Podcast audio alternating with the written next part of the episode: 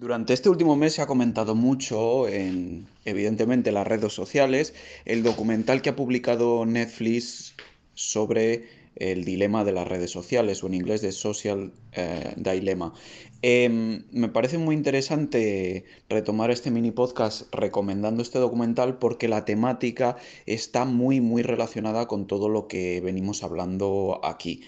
Además, eh, os voy a compartir un par de enlaces, tanto al documental en Netflix como a una página web donde tenéis algunas actividades relacionadas con lo que en este documental se, muestra. Es muy interesante, eh, yo viendo el documental, que muchas de las cosas que comentaba ya las sabía eh, en el tema de adicción de redes sociales o, en, en cómo captura nuestra atención, que incluso, aunque sepas que estos mecanismos están detrás manipulándote, pues sigues cayendo en la tentación y sigues cayendo en la adicción de seguir viendo notificaciones, seguir haciendo scroll, etcétera.